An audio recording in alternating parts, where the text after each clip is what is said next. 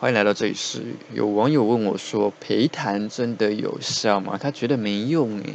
我想要分享一下我听过朋友们的忧郁症对策，到底哪一招有效啊？顺便提一提我的香菜敏感带理论。以我个人来说呢，最有效的是陪谈。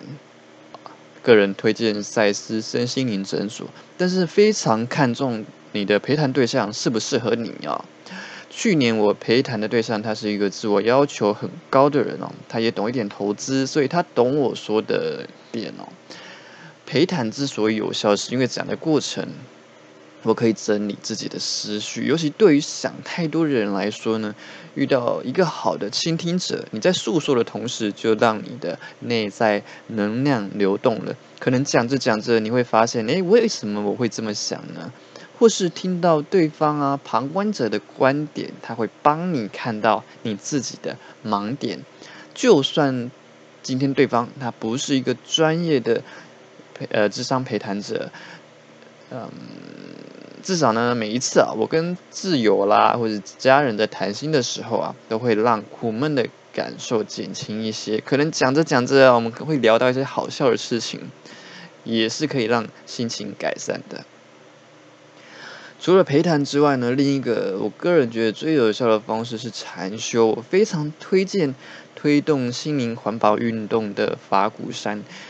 我觉得哦，台湾有很大的福气，是因为存在着赛斯心灵教育基金会以及推动心灵环保运动的法鼓山哦，这两个地方都是非常富含爱与智慧的地方。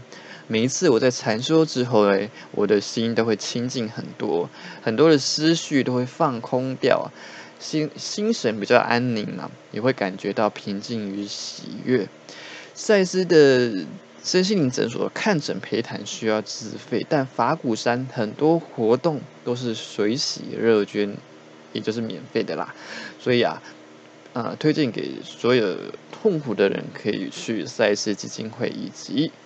法鼓山哦，然而呢，对我个人有效的，不见得对每个人都有效，所以我要跟大家分享我的香菜敏感带理论哦。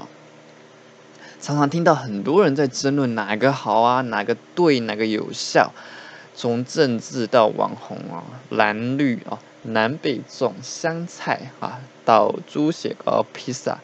永远都不会有一个最终的真理或是绝对的答案，在身心灵的疗愈上也是一样哦。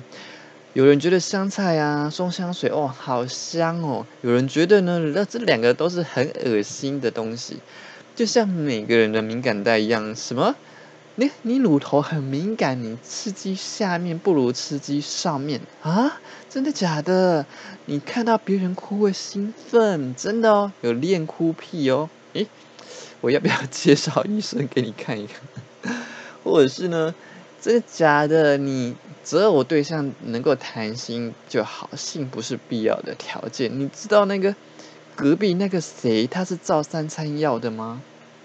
真的，每个人的敏感带都不一样。当你遇到各种争论的时候呢，不妨把香菜敏感带理论拿出来，会让你身心祥和哦。因为真的适合每一个人的都不同。我们再回来说说忧郁症的治疗到底哪一招有效吧？啊，其实会来分享每一个朋友的例子啊。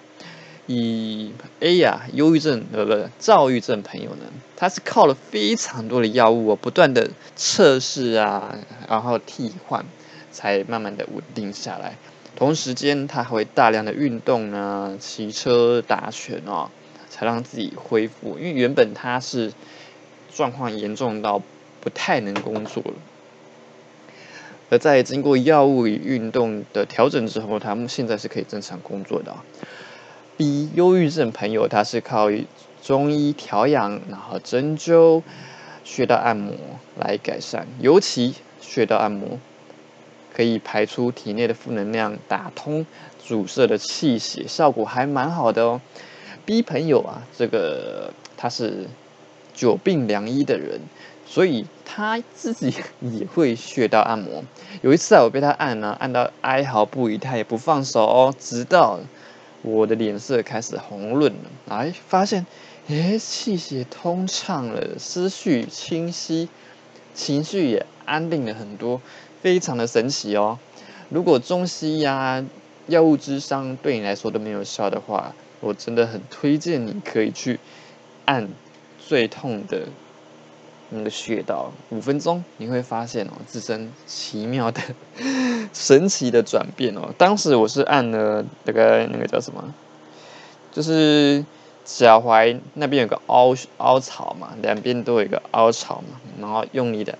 按那个最痛的点，然后大概按了五到十分钟吧，痛到痛到那个全身冒汗哦。然后按完之后发现，哎，整个气血都活络了起来，那整个情绪也都改善的非常的多，真的非常不得非常不可思议哦。此外呢，这位朋友他也推荐我吃黄连胶囊，胶囊很 难念，黄连。黄连那个黄连解毒汤的那个黄连哦啊，中药行呢会卖他们的胶囊。朋友是跟我说，他是把它当保健品在吃啦。那想不到有一次我在吃的误吞了四颗，呃，朋友是建议两三颗就可以，但有一次我不小心误吞了四颗，发现哎，整个人的阿扎啊跟烦躁都冷却下来了。真的是很不可思议，推荐给大家尝试看看。当然呢，在药物或者是黄连呢这这一块啊，还是务必要经过医生的专业建议，会比较安全哦。OK，再来呢，C 朋友他忧郁症没有吃任何的药物，他觉得哦看医生是没有用的，但是他靠着经常爬山改善了自己的症状哦。好，猪猪朋友重郁症，他自己是念智商所，身上都会带着一大包满满的药物啊，毕竟他状况蛮多的啦，有失眠、焦虑、恐慌、想死，对他来说呢，药物是有效的哦。当他出现这些症状的时候，药吃药是有有帮助的，智商则还好。好。再来，一朋友他是个自高度自我要求的人，常常会把自己逼到就是痛苦不堪哦。在他接触了赛斯身心灵的观念之后，认识自己苦的根源，学习自我对话，安抚自我，所以他改善的蛮多的哦。这一招我大大推荐五十个星星啊！赛斯身心灵观念，这也是我个人呃觉得很有帮助的一部分。好，F 朋友是忧郁症，认为智商无效，但是原因是因为他本来就不喜欢跟别人说心事，所以智商当然对他来说就是没有帮助的。好，G G 朋友忧郁症，他觉得呢，打炮最有效了，尽管治标不治本，但是当他呃心理的状态沉船的时候，至少身体本能的愉悦可以让他。忘掉痛苦哦，这个这个例子我认识，我知道的还有另外一个，他也是靠着大量的性生活来接住自己，我不晓得该怎么说，但这的确是一个方式啦，因为毕竟性性是身体天生的愉悦嘛，那可以让你在至少在当下的时候呢，可以脱离。你对痛苦的那个聚焦点。OK，接着 H 朋友他也是忧郁症啊。每当他情绪低落的时候，他会整理房间，改变房间的摆设。在整理呀、大改造完之后，他的心情也会有所转变。这一招我也觉得还蛮有用的哦。尤其就是在清清除了很多房间内的杂物啊，那你你看到房间变得比较干净，然后清清静静的，好像在那个时候也会觉得心情也比较清静一点。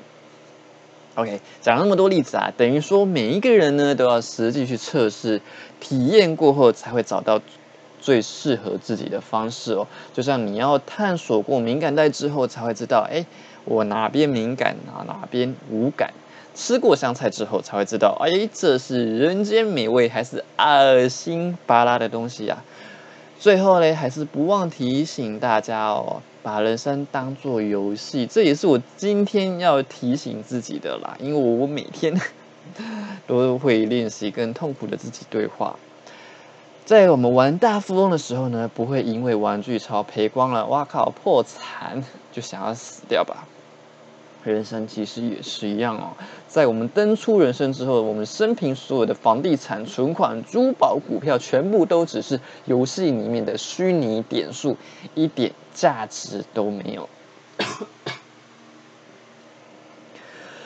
换个角度啊，在角角色养成游戏里面呢，各种恋爱关系啊、亲友关系，也都只是存在游戏之中。在回到灵魂本体之后，这一切都是本来。无一物，在我们获得关系又失去关系之后呢？最终本来就是不增不减。在我们获得了财富，在失去了财富之后，一样都是诸法空相哦。如果当下的我们还没有找到离苦之道，或许啊，我们还没有吃到对的香菜，可能呢，我们还没有探索到。自己的敏感带，庆幸的是啊，只要还活着，就有很多的方式可以去尝试跟探索。我们每个人都知道，说执着是许多痛苦的根源，放下放下，真的没那么容易啦。我们只能提醒自己呢，如果啊，这一切都只是虚拟人生游戏呢，我。能够如何去看待？我非得执着于特定的结果吗？